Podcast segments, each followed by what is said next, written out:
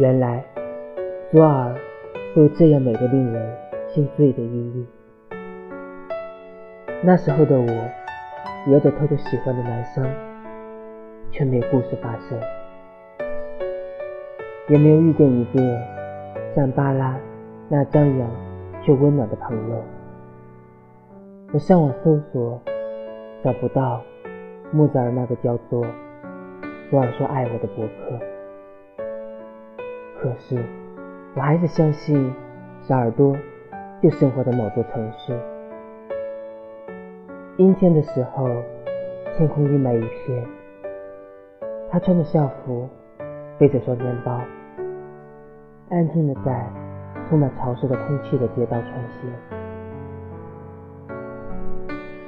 我想像他一样，看起来是温柔乖巧的模样，可心里住着另外的世界，藏着许多不告诉别人、只留给自己回味的秘密。